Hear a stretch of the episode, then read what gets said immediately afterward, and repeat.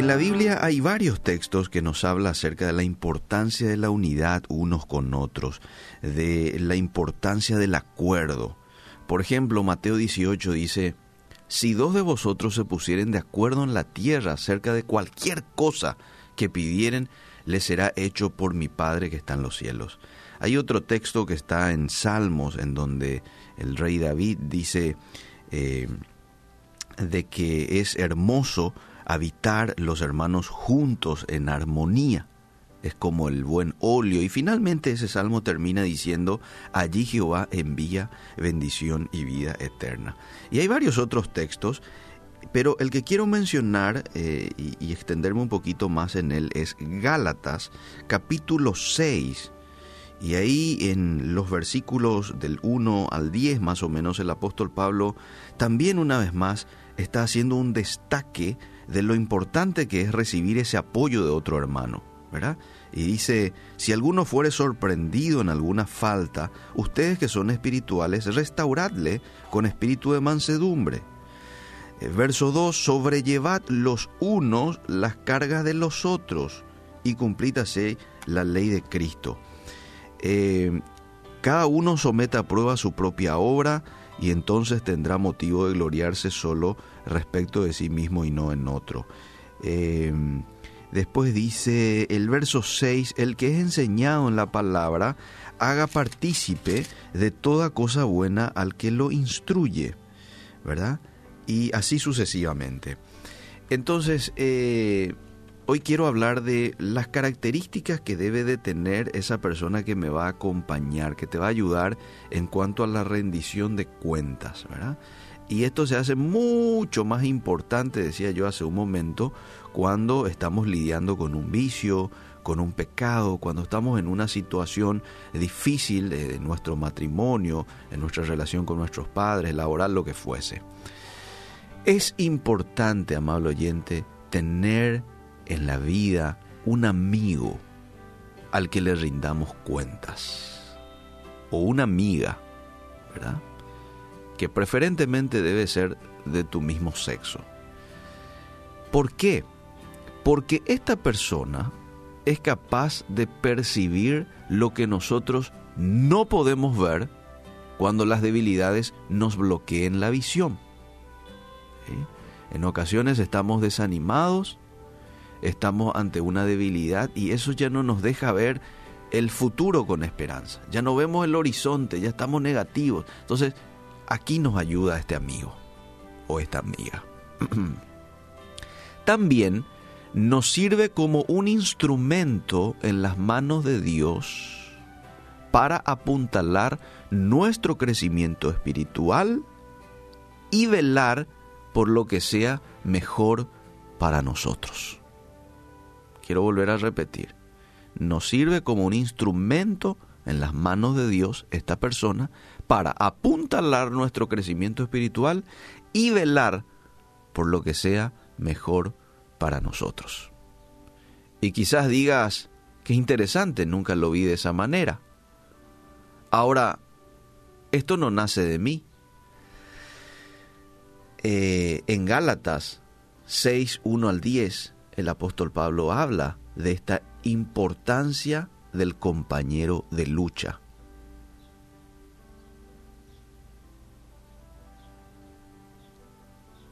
¿Y quién podría ser? Dirá usted. ¿verdad? Está bien, necesito a alguien. Pero ¿quién puede ser? A continuación quiero darte algunas características que debe de tener la persona que vos elijas como confidente. ¿Sí? Porque tiene que tener características. No es a cualquiera que uno lo va a elegir. En primer lugar, y esto es muy importante, creo que es el motor, creo que es la característica más importante que debe de tener esa persona que te va a acompañar, que te va a escuchar, que te va a aconsejar, a quién vas a acudir cuando estás así, cuando estás así, ¿verdad? Es, en primer lugar, esa persona tiene que ser un temeroso de Dios. Sí un temeroso de Dios. Una persona que ande, como dice Gálatas 5:16, que ande en el Espíritu. ¿Por qué esto es importante? Porque si tenés a una persona así, esta persona te va a ofrecer sabiduría verdadera, basada en principios bíblicos más que en una opinión personal. Porque allá en el fondo nosotros no necesitamos opiniones personales. Nosotros necesitamos saber lo que la Biblia dice con relación a, ¿verdad? Nosotros no necesitamos consejos de, eh, de personas porque van a ser vacías. Nosotros necesitamos consejos que vengan de la misma presencia de Dios. Entonces allí te va a dar una ayuda eficaz, un temeroso o una temerosa de Dios. Muy importante. Alguien que le obedezca a Dios, alguien que esté en el proceso de la santificación, alguien que no es alguien que no peca, no, porque todos pecamos, pero es alguien que está siempre en la lucha contra el pecado, que procura agradarle, alguien apasionado por Dios, porque eso significa temeroso de Dios también, desde el punto de vista del Antiguo Testamento, ¿verdad? Y alguien que, que está constantemente en obediencia y, que vive una vida en donde le, le prioriza a Dios en, su, en su día, ¿verdad? Número dos, tiene que ser fiable, es decir, digno de confianza. Esta es la segunda característica. Independientemente de lo que usted comparta con esa persona, debe estar usted seguro de que esa persona mantendrá todo en la más estricta confidencialidad. ¿Cómo no da gusto cuando uno confió en alguien, le contó algo, yo estoy luchando con esto, y después de un tiempo se entera de que hay otra persona que ya se enteró y otra persona que se enteró qué es lo que pasó ahí, a la persona que vos le contaste, se fue y contó en otro lugar, ¿verdad? No da gusto eso, es incómodo. Entonces, para evitarte todo ese dolor de cabeza y ese desánimo que puede ocasionar una situación así, es importante que te busques una persona digna de confianza. La tercera característica tiene que ser acogedor. Es decir, debe permitirte a vos seguir siendo vos mismo, con tus flaquezas y con todo. Y no tratar de rehacerte en alguien perfecto. No, que te acepte así como sos. ¿eh? Así sos. Y Él te acepta de esa manera. Claro, te da consejos bíblicos para que seas una mejor persona, pero sin reproche, ¿se entiende? Sin reproche y sin hacerte sentir mal. ¿Cómo veo así vas a hacer? De. ¿Cómo veo esto le iba, vas a decir? Di. ¿Entendés? Tiene que ser acogedor. Número cuatro, tiene que ser valeroso, porque un buen compañero para la rendición de cuentas eh, te va a confrontar con la verdad, porque tiene que confrontarte, pero de una manera amable, eh, de una manera que no duela, ¿entiende? Esto es muy importante y, creo que es un, algo, algo en lo cual todos tenemos que crecer. Ser valerosos, saber decirle a la persona, pero decirle con gracia, decirle con amabilidad y decirle a la persona, no ir a decir en otros lugares. Número 5, tiene que ser un edificador. No vayas a escoger a alguien que tenga una actitud excesivamente crítica, que te haga sentirte indigno. No, alguien que te edifique, porque el amor edifica, el amor construye y el amor nunca destruye, dice Efesios 4:29. Entonces tiene que ser una persona que te edifique. Y, la última característica que quiero compartir contigo es una persona que sea alentador. Alentador, temeroso de Dios, digno de confianza.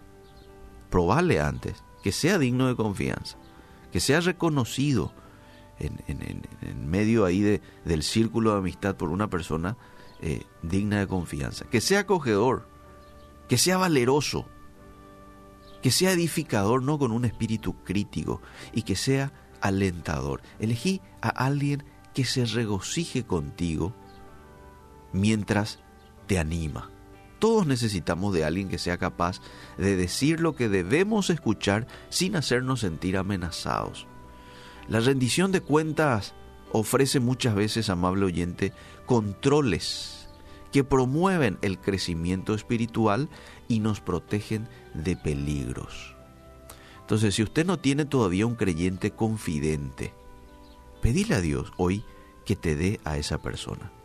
Y ten en cuenta que sea de tu mismo sexo, porque a veces la persona se va a adentrar un poco a tu vida y para evitar cualquier involucramiento emocional eh, de más y que eso te sirva como lazo destructivo, es mejor que sea de tu mismo sexo. Y decirle a Dios, Señor, ¿quién puede ser una persona que me acompañe, que me escuche, ¿eh?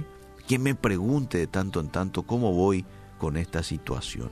¿Quién? Mostrame, Espíritu Santo. Y yo te puedo asegurar, porque lo hizo conmigo, te puedo asegurar de que el Señor te va a mostrar. Y te va a llevar junto a una persona que tenga todas estas características. Y te va a ayudar. Y va a ser la mano que vos necesitas de Dios va a ser para contigo. Gracias Dios, porque tú has puesto al lado mío una persona que me pueda ayudar.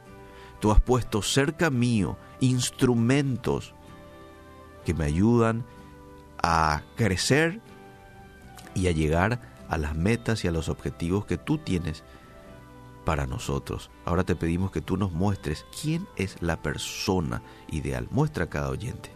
En el nombre de Jesús. Amén y amén.